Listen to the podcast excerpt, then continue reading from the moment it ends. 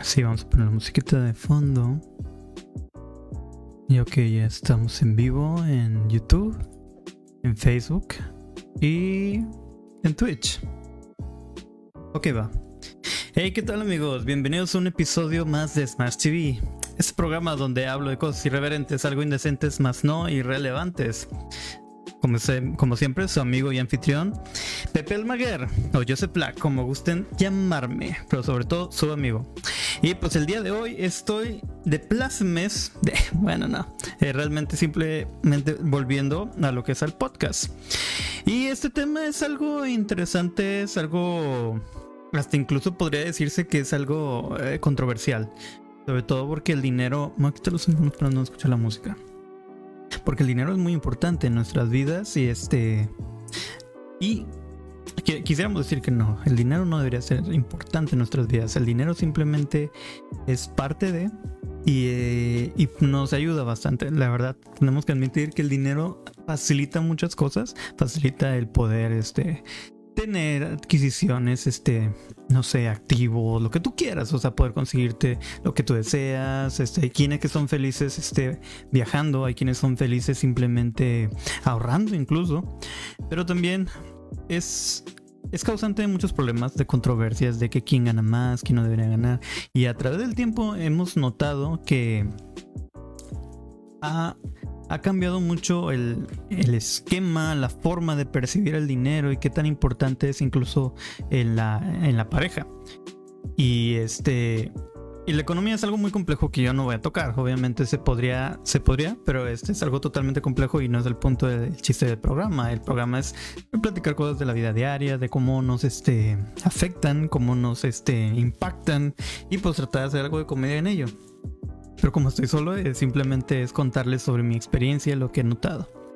No sé, usted, ahorita voy a tocar unos puntos que incluso de uno de los temas este, más controversiales que últimamente se ha dado a lo largo de nuestras vidas, que es la desigualdad salarial entre hombres y mujeres. Me puse a investigar un poco y, y, encontré unas notas muy importantes de, sobre esto.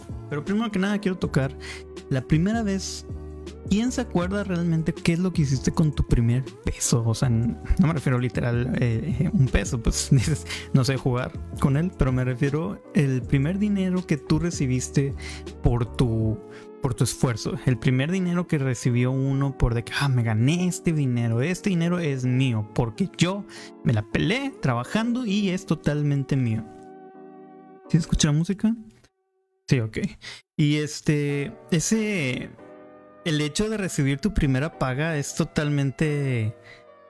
Como que te cambia mucho la perspectiva de que, ah, ok, o sea, el esfuerzo que uno hace es recompensado hasta cierto punto y que empieces, y que empieces a utilizarlo. Mucha gente, este, hoy en día, eh, me han contado de que no, pues así ya me puede pagar mi peda, no, con ese primer dinero que empecé a ahorrar para un carro, no, es que yo se lo daba a mi familia. Totalmente válidos para lo que quieran, no se juzga, todo el mundo este, hace lo que quiera con su dinero, porque eso mismo es su dinero. Tú sabes qué quieres hacer con él, tú sabes en qué lo gastas, es tu pedo. Sin embargo, este, ya te vas dando cuenta de las prioridades de cada uno. En lo personal, siempre hemos, nos han acostumbrado, al menos en mi casa, de que el dinero se tiene que, se tiene que valorar mucho un peso porque un día este, vas a ganar ciertas cosas, tienes que administrarlo, tiene que, tienes que tener dinero. Eso es lo que yo al menos eh, al transcurso de mi vida, tanto el conocimiento familiar o lo que me llegaron a pasar mis padres, lo que yo he aprendido tanto en la en la escuela y en el trabajo, que por cierto yo aprendí más de cosas, yo para muchos que tal vez no sepan, de que aún escuchen, están aquí o escuchen y los que vayan a escuchar de qué hago yo en sí, yo soy consultor financiero. O sea, manejo, eh, tengo conocimiento del dinero de las empresas a las que voy a ayudarles. Y en la carrera, creo que ya lo he platicado, pero en la carrera lo que menos me gustaba de toda la carrera como tal era pues finanzas, o sea, yo la verdad dije, ah, ya no voy a ver esto, jamás, al fin ya me salí de esto, jamás voy a ver un pinche cuéntate, al fin se acabó este pedo, este martirio. Y aquí tienes, aquí tu pendejo que terminó siendo consultor financiero. Nunca sabes dónde vas a acabar, chavo. Y fíjate que aprendí mucho más en la, eh, en la chinga, en el trabajo, que lo que estoy aprendiendo en la carrera. Que sí aprendí cosas en la carrera. sí entendí lo básico de las finanzas, lo que es los, los conceptos. Pero fuera de ello, era casi conocimiento vacío porque no lo empleaba hasta el momento que entré a, el jale que me ha dado sustento hasta el día de hoy. Y me volví, bueno, bueno, eso. Mi primer trabajo, yo me acuerdo mucho que fui de a la horrera que está aquí por mi casa. A la horrera que está por mi, aquí por mi casa, yo fui este. Muchos lo conocemos como paqueterito, otros lo conocemos como cerillo o algo así. Pues yo sé que era empacador. Y cuando te empiezan a dar feria, este, el, como quien dice propina, porque sí no es una paga, a ti no te están pagando, tú dices, hay chance, hay espacio, quieres entrar y vas a aplicar. Y pues todos los de la secundaria, no, sí, vamos a unas tiendas, vamos a, este, vamos a aplicar a ver si nos dejan. Muchos se fueron a un Soriana, otros a un HIV, creo que se había HIV entonces, pero yo tenía muy cerca una horrera y con mucho movimiento, está abierto todavía esa horrera, hasta hoy en día. Y recuerdo que la primera vez que empecé a recibir muchas monedas ahí mismo, me di cuenta de algo muy importante. Las monedas en conjunto pesan mucho. ¿Por qué? Porque yo las llevaba, no tenía dónde cargar. ¿De qué tienes a tu pendejo con las monedas? ¿De que dónde las pongo? Pues en las bolsas del pantalón. Y pues no está una cuadra, está como a cinco cuadras, seis casi. Está y yo, ¿de qué, qué hago? Pues me voy caminando y se escucha todo. Haz de cuenta que yo me escuchaba el sonido de, correr o caminar con las monedas en tus bolsillos. Es como que vengan a asaltarme. Aquí tengo feria, agarren. Señores asaltantes, señores ladrones, necesitan feria para su camión. Este pendejo trae monedas en los. Porque se escuchaba. y ahí me tenías corriendo hasta la casa. Y pues dices, no manches, tengo bastante dinero, voy a ser rico. ese entonces, para ti 20 pesos estaba con madre. Ya tenías que, usar que para poder este, comprar comida, lo que tú quisieras en la tiendita de la secundaria. Porque yo estaba en secundaria en ese entonces. Ya cuando te dan billetes dices, no manches, esto es diferente y no pesa. Pero sí, e, es, era más probable que te dieran monedas. Así que yo recuerdo que tenía una caja de aluminio de Yu-Gi-Oh! Donde ahí venían cartas. Obviamente las, quité. Y ahí empecé a meter las monedas. Y pues era más, era más sencillo llevarte una caja. Y sí estuvo muy chido porque hasta eh, vecinos de la cuadra que iban ahí a la horrera de que, ah, mira, ahí está Pepito. Me decía Pepito. Por Pepe no me juzguen. Y, y se acomodan en mi fila. Yo tengo que admitir que atenté contra eh, yo hice trampa en ciertos puntos. Yo veía de que, ah, este, conocidos, dije, hey, señora tal, este, no, ese nombre, no, porque no recuerdo quién era exactamente. Hey, venga, acá está, eh, en mi fila, en mi fila, en esta caja. Y ya me acuerdo que me regañaron, hey, no puedes decirles que vayan a tu caja. ¿Qué tiene? Van a agarrar la que sea. Sí, pero pues los demás también quieren, este, eh, atender clientes para ver si les dan algo. Y a mí una vez, este, un tío me dejó 100 pesos. Ah, estuvo con madre. Pero pues obviamente era trampa, porque pues, obviamente me conocían. Favoritismos. Y, y bueno, aprendí a empaquetar con madre. Pero ahí empecé a valorar el, valor del dinero. Porque quieras o no, empezás a salir con amigos, este. Y este, y chavas, ya estaba el hecho de que, ah, me interesan las mujeres, me interesan las chavas, ¿qué, qué es esto que, que, siento en mí? Este, necesitas dinero para poder, no sé, invitarles algo, lo que quieras. O simplemente el hecho de ir con los camaradas y tener dinero para poder gastar. Porque muchos todavía pues pedíamos dinero a nuestros padres, pero yo siempre he sido de la idea, obviamente mis papás me llegaron a, dar dinero cuando yo salía, pero de chiquillo, pero a partir de que ya empecé a trabajar, jale, jale, nunca les pedí un peso. O al menos eso procuré siempre hasta el día de hoy. Jamás he sido de la necesidad o, la idea de que no les voy a quitar dinero a mis padres, al contrario, voy a estar porque ellos ya hicieron mucho por mí. Yo no tengo por qué quitarles, se aprecia, yo sé que yo sé que cuento con mis papás si es necesario. Este, pero al menos yo como en mi conciencia o en al menos de lo que yo quería lograr es de que, ok, este ya empiezo a trabajar, voy a ahorrar dinero y este es mi dinero, para gastar en mí va a ser por mí y de mi trabajo yo no quiero deberle a nadie. Mis papás yo ya les debo mucho y por ende no quiero deberle a nadie. No acepto dinero, nunca he pedido dinero, no me gusta pedir dinero a amigos, jamás lo hago. Y de hecho, siempre hay problemas en cuanto a dinero, cuando hay préstamos entre amigos, incluso. Por eso a mí no me gusta tal como tal el préstamo, no me gusta prestar dinero. A menos de que sea una urgencia y un amigo realmente se acerca y me pide dinero, ahí va. Pero odio cobrar.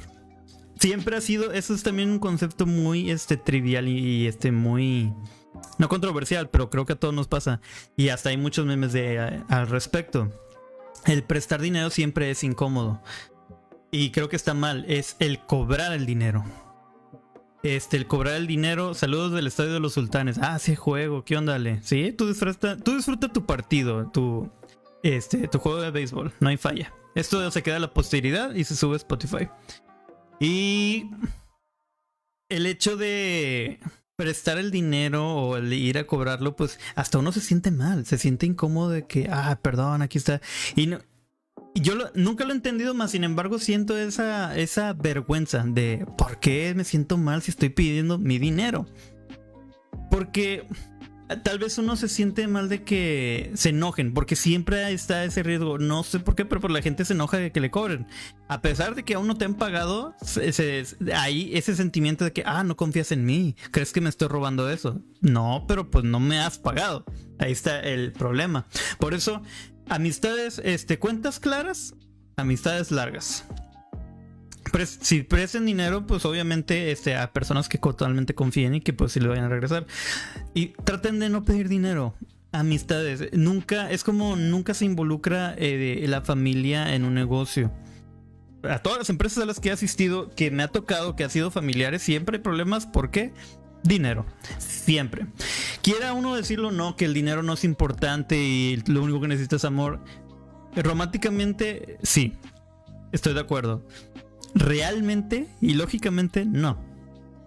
No, el dinero realmente sí es algo que mueve a muchas cosas eh, socialmente hablando. Eh, al menos en parejas. Hoy en día yo estaba viendo, por ejemplo, hoy de hecho, un TikTok que un, sujeto va a preguntarles a tanto hombres como mujeres. Primero a las mujeres. Y esto es de lo que vi del TikTok y quiero hablar de ello. El sujeto le va a preguntar, oye, ¿tú saldrías con un hombre? ¿Cuál sería el mínimo de lo que debe ganar un hombre para que pueda salir contigo? Para que tengan una relación. Y, ¿acaso? ¿Cuál sería el mínimo y por cuánto tiempo? Bueno, ahorita primero lo que es el mínimo. Muchas chavas decían de que 10 mil mínimo al mes. Ese fue el mínimo que escuché. Había de 15, eh, se repetía el 10.000 y llegó uno de 20. Y a uno, y este sujeto también le preguntó a las, chavas. Y digamos que este, esta persona no tiene trabajo en el momento, pero tiene un proyecto bien cabrón y mucho potencial. Pero no tiene dinero en el momento. ¿Saldrías con él? Y la chava Dijo, le preguntó cuál sería, y si saldrías, cuál sería el mínimo de tiempo, mínimo, de que, estarías con él, cuánto lo esperarías. Las chavas este, llegaron a decir, hay unas que dijeron no, hay unas que dijeron tres meses, sería lo mínimo. Pero a la hora que se va con, los sujetos, a los hombres, de que, oye, ¿cuál es el mínimo de dinero que debería ganar una chava para que tú puedas salir con ella? al menos 5 de 6 escuché y dijeron, no, ¿para qué? No, no necesario. No, no tiene que ganar nada. Así si no gana nada saldrías. Y eso creo yo, y la mayoría de los que vi que tenían la edad eran de mi edad. Hoy en día sí está muy, este, muy crítica la situación y eh, del tema sobre la desigualdad salarial entre hombres y mujeres. Es porque es real. Realmente las mujeres ganan menos que los hombres, que es totalmente inválido, no es justo y eso no tiene nada, no debería fijarse en cuantos eh, sexos, eh, en cuanto género, vaya. Más, sin embargo, la habilidad. Eso debería basarse, eso debería ser la principal función para poder ver eh, cuánto ganaría una persona. Porque nunca en un puesto te dice, debería decir de que, ah, y tiene que ser hombre. Ah, tiene que ser mujer. No, no, no. Tiene que saber hacer esto. Al menos en un punto de un vamos a hablar de un nivel laboral grande, donde estás atendiendo muchas cuentas, clientes importantes y si ganas una, una significante calidad de una cantidad de dinero. Es la experiencia, vale madres y hasta incluso estudios. Porque hasta eso es la experiencia que tienes, lo que puedes aportar al valor a la empresa. No tiene que ver nada de género. Más sin embargo, existe este problema. Volviendo al tema de lo de las parejas. Esto no tiene nada que ver con machismo ni con feminismo. Al menos del lado de los hombres, este, de mi perspectiva, yo siempre me enseñaron de que tú, caballero, vas a invitar a la dama a salir y tú vas a pagar. Esa es la, experiencia. Tú la invitaste, ella te está dando su su tiempo, su espacio, su compañía. Y tú este, estás pagando, este, eh, no por el hecho de que pagues por ella, estás pagando simplemente porque pues tú la invitaste, güey. Y estoy seguro si una chava te invita, pues este, al igual dice, yo sí, yo sí jalo, yo sí pago. A mí me ha tocado en relaciones pasadas de que no, yo pago esto. Fíjate que yo siempre, al menos hasta incluso antes de andar, me ha tocado de que, mira, yo pago esto y, yo, obviamente, por caballerosidad, siempre ha sido de que, no, ¿cómo crees? Yo te invité, o sea, es un placer para mí, no, no te preocupes. Y se hace cuenta que la tercera la vencida es donde ya digo, eh, neta, no hay falla de que, no, pero si quieres que me siento mal, ¿sabes qué? Va, mira, fíjate, yo pago esto, pagamos, eh, o sea, no, no dejas que pague todo. Pagamos la mitad, ¿qué te parece? O tú pagas esto. O incluso está con madre de que, mira, yo, yo pago la comida, si van al cine, yo pago la comida, que es lo caro. Porque de hecho el primer ingreso el ingreso principal de los cines, si no sabían, es la dulcería, no las películas. Las películas atraen a la gente. El cine como tal saca su ingreso grande por la dulcería, por eso los costos tan grandes. No es en sí la película, la película los actores lo sacan de las porque los cines compran lo que es la promoción, etcétera. Los cines ganan por la dulcería. En fin, vas a la dulcería y, y tú pagas los boletos. Eso es un trato justo cuando están de acuerdo. Y cuando van a cenar, pues dices, fíjate, yo pago, pues tú deja la propina. O tú pones el estacionamiento. Hay formas, hay formas sin pasarse a lo machista, sin pasarse a lo feminista incluso, o simplemente que no, no haya problemas entre los dos lados. A mí me tocó incluso con una ex de simplemente de que, ¿sabes qué? No te preocupes, mira, yo pago eso, tú pagas, eh, tú me invitas en la que sigue. Vamos a un café o algo así. Así tú puedes, así ya dejas en claro, y ni siquiera, ni siquiera andando, o sea, saliendo. Y así estás listo, ya preparas una salida que la que sigue. Coco. Y ahora, en cuanto al dinero, a la hora de, estar checando este qué gano o qué no, este vamos a ser honestos muchos, muchos comentarios ahí que vi del video que les mencionaba de TikTok de que, ah, pichas y viejas interesadas, como uno no el hombre no le interesa. No, papá, tranquilo. Es que hasta eso, la gente se enoja de volada, empiezan a buscar problemas. No, considera esto. Ponte a pensar alto y considera esto. No está bien andar de eh, que me inviten las bodas, porque debe haber una, una, una igualdad. Eh, a lo que voy es, por ejemplo, ella no tiene por qué estar pagándote las cosas siempre. Aparte, una mujer, yo a mi edad de 32 años, y digamos mujeres este, ya, digamos, ¿qué te gusta? 28 en adelante, ya buscan una seguridad. Este, buscan una seguridad de parte de ambos lados. Es su seguridad de que necesito también este, juntar, ahorrar mi dinero y que alguien también aporte para mí. Porque es eso, es las, si quieres verlo como supervivencia o la, el mejor postor una mujer va a buscar un hombre que trabaje, que sea responsable, porque a la hora de que sea trabajador, y olvídate de la ganancia, de cuánto es. Mientras seas trabajador, ¿qué quiere decir? Estás traduciéndote como alguien responsable, alguien que vea futuro, alguien que está buscando destentablar algo. Alguien independiente. Sobre todo eso. Sí, vi muchos comentarios así de que. No, te dejas interesada, no, los vatos sí nos vale madre. Pues no, güey. De hecho, estoy de acuerdo que alguien busque, que trabaje, que tenga dinero, sí totalmente. Que no tiene nada que ver a la hora de que estás trabajando, pierdes el trabajo o como pasó en la pandemia que muchos nos tuvieron que reducir el sueldo, busque a alguien que te apoye, de que no esté por ti, no esté contigo por tu dinero, sino que que sabe que te puede contar contigo, sabe que tú tienes dinero, ella también tiene dinero, que se apoyen. Siempre tiene que haber este un balance y un equipo. Siempre lo he dicho, este una relación incluso de amistad y familia, es un equipo, tienen que trabajar a la par. No un 60-40, etcétera. Tiene que haber este un balance como tal. Y ahora, tocando el tema, yo quise investigar de, dónde salió ¿Por qué la desigualdad? ¿De dónde viene? Porque existe, pero hay una explicación como tal. Y me puse a investigar, como saben, ya saben que soy un, este, un bookworm, donde me gusta mucho investigar, y sobre todo para Misteria, que por cierto, Misteria todos los jueves a las 9 y media. Ahorita estaba en 9 y media porque Chris tiene cursos de ingeniería mi estimada compañera. Pero recuerden, Misteria Flash todos los martes a las 8. De hecho, tengo que poner público el video. Y también los domingos a las 8 se pone un video de Misteria Flash. Donde informamos de noticias al momento. No solamente cosas paranormales, sino este de, información que está extraña. Pero aquí vamos con el tema. Eh, aquí está. Primero que nada, en la BBC News. Y déjenme se los muestro para que vean que no estoy Entiendo, aquí, para la gente que está viendo Twitch, eh, Facebook o incluso YouTube, eh, estas son las fuentes que estoy tomando. Va. ¿Por qué la desigualdad salarial entre hombres y mujeres empieza en la adolescencia y cómo evitarlo? Esto desde el 2018. La diferencia no tiene tanto que ver con la negociación, sino que vienen de mucho antes. Ha pasado buena parte de la última década asistiendo a conferencias. Eh, eso fue del lector, vaya, el editor, perdón. El autor, vaya, de la noticia. Eh, conferencias para ayudar a las mujeres a combatir un problema muy extendido, la desigualdad salarial. A medida que los cursos de defensa personal comenzaron a ganar popularidad a principios de la década de 1980, buscamos la solución para abordarlo en esos talleres, enseñando a las mujeres a negociar y comprender cuánto valen. Pero al hacerlo, cometimos un grave error. Pusimos el peso de la carga de la desigualdad salarial sobre las víctimas de discriminación y culpamos la, de la brecha salarial a sus decisiones profesionales. Una investigación que hice recientemente me reveló que la diferencia salarial empieza mucho antes de que hagamos esas selecciones de carrera y negociaciones. Por ejemplo, a niñas adolescentes de tan solo 14 y 15 años se les paga menos que a los chicos de su edad.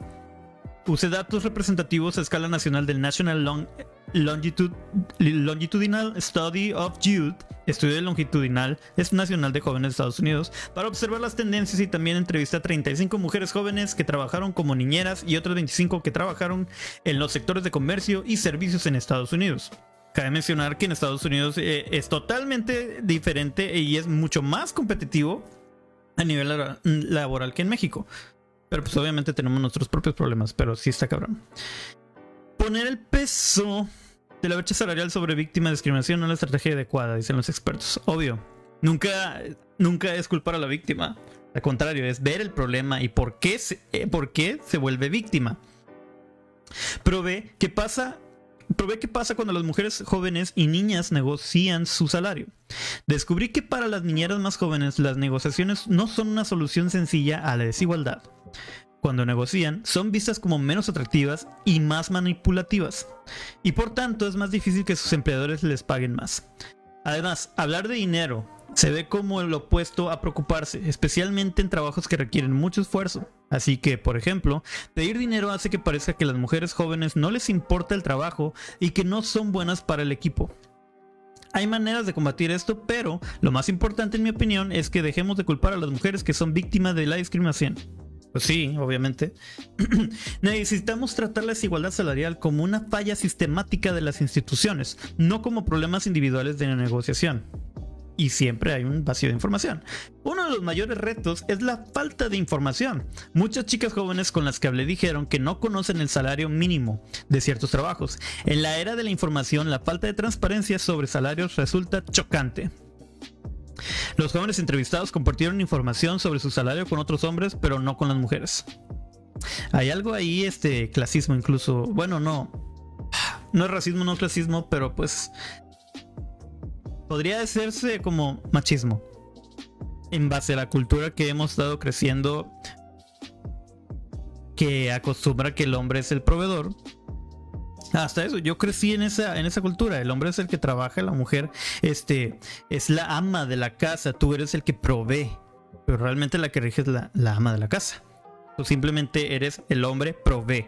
Eh, con, esa, con esa creencia, lo que no sé, a muchos de nosotros crecimos. Obviamente cambian y siempre debió haber sido una igualdad porque hay mujeres solteras, hay madres solteras que tienen que trabajar. Por eso lo va, a recibir menos, ¿no? Si sabe lo mismo, trabaja igual, tiene, incluso podría tener más experiencia, más conocimiento y es mejor en el trabajo. ¿Por qué no debería ganar más que ese cabrón? continuamos. Eh, la falta de información prevalece sobre todo en los trabajos autónomos como el cuidado de los niños. No hay muchos sitios web que den estos datos o se basen en información propia y no reflejan cómo es la industria realmente. Es un aspecto muy importante en la entrevista de trabajo. No importa cuánto negocies, si entras en la discusión partiendo de un salario de base sustancialmente menor al que deberían pagarte, ya estás en desventaja aprendiendo a hablar sobre dinero. Otra barrera es que a las niñas se les enseña que no hay que hablar sobre dinero. Error. Muchas mujeres jóvenes con las que hablé dijeron que no comparaban datos con amigas sobre trabajo. Podríamos crear una cultura abierta y transparente para enseñar a las niñas a hablar sobre dinero. En cambio, los hombres con los que hablé que trabajan como niñeros, aunque no son muchos, sí comparten información entre ellos, pero no con las mujeres que tienen el mismo puesto. ¿Significa eso que las redes son más útiles para los hombres? En el caso de las mujeres muchas veces no se da pie que haya una conversación sobre dinero. Una joven niñera me dijo que como estaba cuidando a la hija de su madrina no tenía que pedirle dinero. En la adolescencia el tiempo libre les resulta más importante a ellos que a ellas. Pero la brecha salarial no tiene que ver solo con el dinero, sino también con las descripciones laborales. Otra solución reside en asegurarnos que ponemos las mismas descripciones para hombres y mujeres. Cuando les pides a los padres que escriban el rol de cuidador de niños, varía según el género del postulante. A ella les piden que hagan algunas tareas del hogar como cocinar para la familia o ayudar a los niños con, los deberes. A ellos apenas les piden ese tipo de cosas, simplemente que cuiden muy, muy claro eso. O sea, ¿por qué no le pedirías lo mismo? Porque tal vez incluso no esperas que un hombre sepa hacer eso y una mujer sí sabe hacerlo. Porque uno incluso culturalmente, seamos Hablemos con la verdad. Culturalmente, la, uno piensa que la mujer es totalmente más apta para lo que son las habilidades en la casa. No es justo incluso para ningún lado, porque ahí estás, ya estás este, en, encerrando a la mujer de que tú no tú eres la experta en esto. No, no, no, no. Nadie creció siendo padre o madre. Es algo que vas aprendiendo. Y también un hombre está diciendo que no sabe hacerlo. Culturalmente hablando, está, tal vez estés en lo correcto, pero no. O sea, muchos de nosotros sabemos este, hacer este tipo de tareas o debemos aprender a hacer este tipo de tareas. No debe caer en la responsabilidad de la mujer. Eso me queda totalmente claro. Y continuemos con, la nota. Ahora, eh, es importante de hacer esas descripciones claras. No solo el trabajo eh, en sí, sino también la duración de la jornada, pues ellos suelen terminar antes su turno. Las mujeres que trabajan como niñeras tienden a quedarse más tiempo sin cobrar horas de más, y eso implica que para ellas el tiempo no es tan importante que para los hombres. Tal vez este, por el hecho de que no saben, este, no está acostumbrado a la plática del dinero, no entienden el tema de, de, la negociación. Pero si tú ya empleaste un tiempo extra, puedes decirlo. No debería tener uno miedo, pero pues se entiende el hecho de que, ah, qué pena pedir, pues, pero ¿por qué pena si tú hiciste ese trabajo? En fin, las entrevistas. Las entrevistas de trabajo también son diferentes según el género. Los empleadores suelen preguntarles a los hombres más a menudo cuánto esperan ganar. Sí, a mí me ha tocado. De hecho, cualquier entrevista a la que ellos me dicen cuánto esperas, cuál es tu expectativa salarial. Son más abiertos con ellos que con las mujeres a la hora de hablar de dinero. De la misma manera, a la hora de negociar, suelen compartir con ellos cosas como los gastos de transporte, que no explican tanto con las mujeres. Los hombres que trabajan como niños tienen más información que las mujeres sobre salarios y gastos de transporte. Creo que a la hora de trabajar uno está viendo la menor la, mejor forma de no perder este dinero que estoy obteniendo. ¿Cómo me muevo? No quiero gastar en tantos camiones. ¿Cómo hago para evitar gastar tanto? No quiero hablar por todos, porque yo sé que quienes este, pues dicen me vale madre, yo simplemente voy a trabajar para poder obtener cierta cantidad. Pero al menos yo lo veo así. Tengo que encontrar las mejores maneras de transporte por seguridad y sobre todo para no gastar tanto. Y cómo ahorro, y ahí te empiezas a meter a lo que es el Afore. Yo supe el Afore desde no mames, o sea, cuando yo estaba en Teleperformance. ¿Qué te gusta? ¿2009? Más o menos. Eh, dije, ¿qué es el Afore? Y me puse a investigar, qué es la tasa de interés, etcétera. Yo estaba viendo ese tipo de cosas. Y yo no tenía ansiedad entonces. pero sí estaba eh, enfocado de que qué va a pasar con mi dinero, cuánto dinero vamos a tener. Y luego ni pensar cuando llegó la noticia de que nosotros no vamos a tener un retiro. No lo vamos a poder retirar y tener este, una pensión, vaya, perdón. Ojalá que el gobierno que está o el que siga se encarguen de ese problema porque realmente está muy cabrón que para nuestra generación y en adelante no tengamos lo que es la pensión. Y vuelvo a lo mismo, dinero, el dinero este nos preocupa, el dinero siempre está ahí presente, ahí checando en qué podemos ser gastados, en qué puede ser gastado. En fin, continuamos. Todo esto no quiere decir que las mujeres no deberían negociar cuánto ganan, sino que deben analizar más detenidamente lo que ocurre si negocian. En lugar, eh, en lugar de proporcionar talleres individuales, tal vez es hora de que los empleadores se hagan responsables de sus propias actitudes, totalmente. Y pues este, también incluso chequeé lo del financiero. Brecha salarial en México. Es un hecho, y el financiero lo checa, que las mujeres ganan un 27% menos que los hombres. Y eso hablando de los mismos puestos. La brecha es mayor en niveles directivos. Según el análisis hecho a compañías por parte de PwC México. Por ejemplo, esta nota fue el marzo 7 de 2022. Muy, muy actual.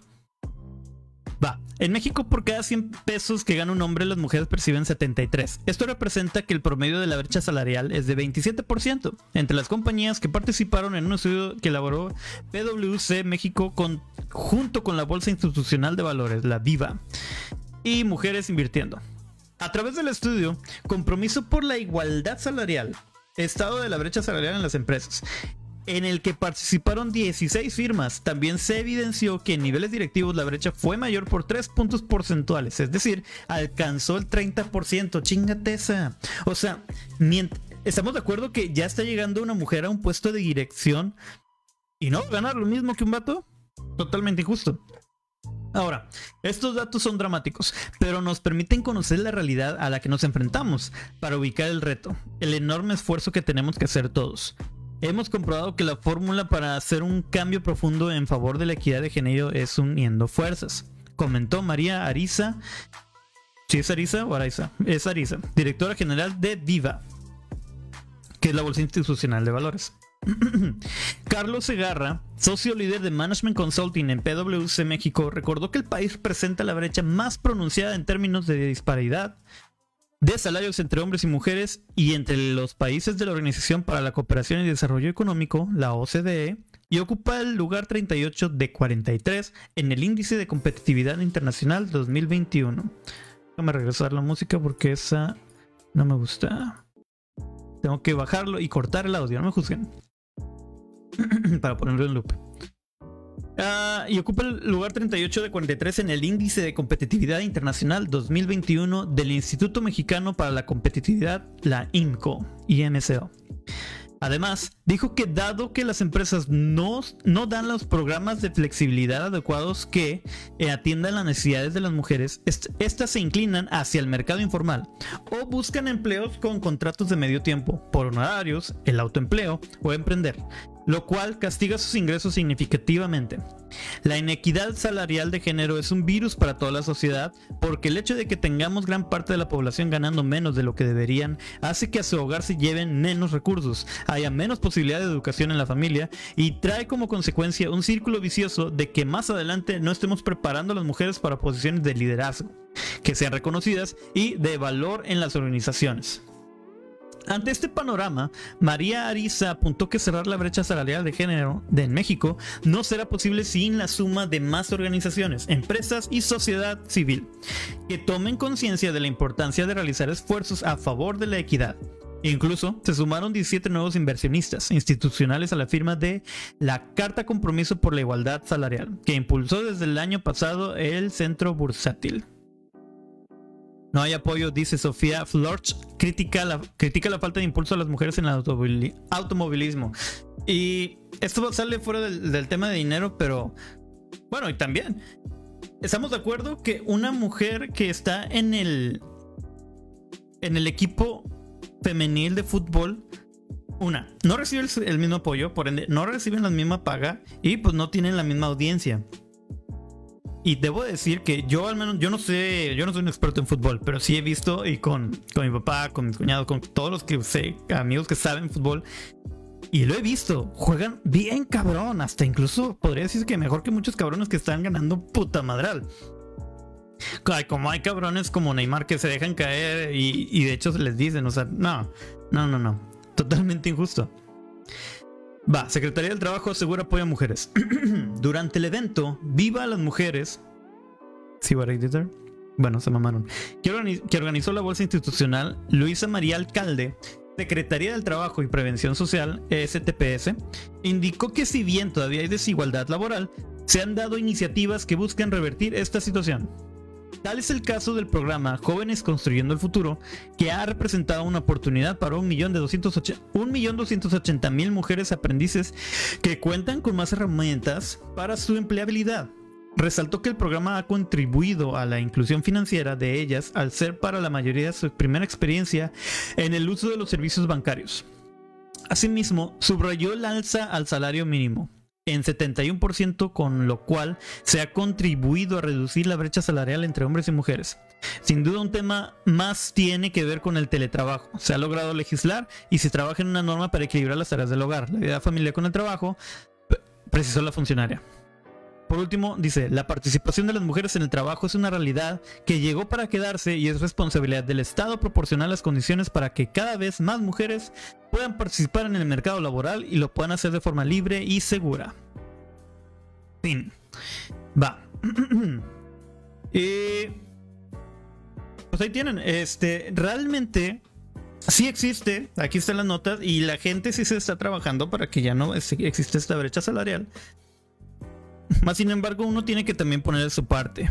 Si este se ve desigualdad, pues si está en tu poder, hacer algo al respecto. Pero sobre todo, valorar el hecho del conocimiento de quien sea. No debe ser una excusa el género para evitarle que a cualquier persona pierda esto en ciertas oportunidades de, de trabajo. Para nada. Así que eso pasa. Yo quería seguir con este temas propios de este tipo del dinero de en cuanto a trabajos, yo estuve, en, eh, como les dije, de paquetero o bolsito, como quieran llamarle. También trabajé en el Cirlón Stockade. Ahí es cuando recibí mi primer paga de nómina. O sea, recibí mi primer tarjeta de débito. yo dije, ¿qué es esto? ¿Qué es este plástico?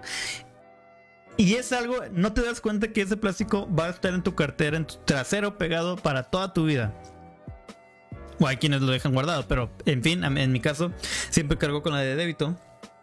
Aunque ya tengo débito digital. Y ahí empecé a recibir mi primer sueldo. Donde me, donde me di cuenta, y creo que cualquier persona dijo, ¿qué chingados es esto? Deducciones de IMSS, deducciones de IVA. ¿Quién chingados es IVA y por qué me está quitando 16%? todos pasamos por eso, todos dijimos, ¿qué?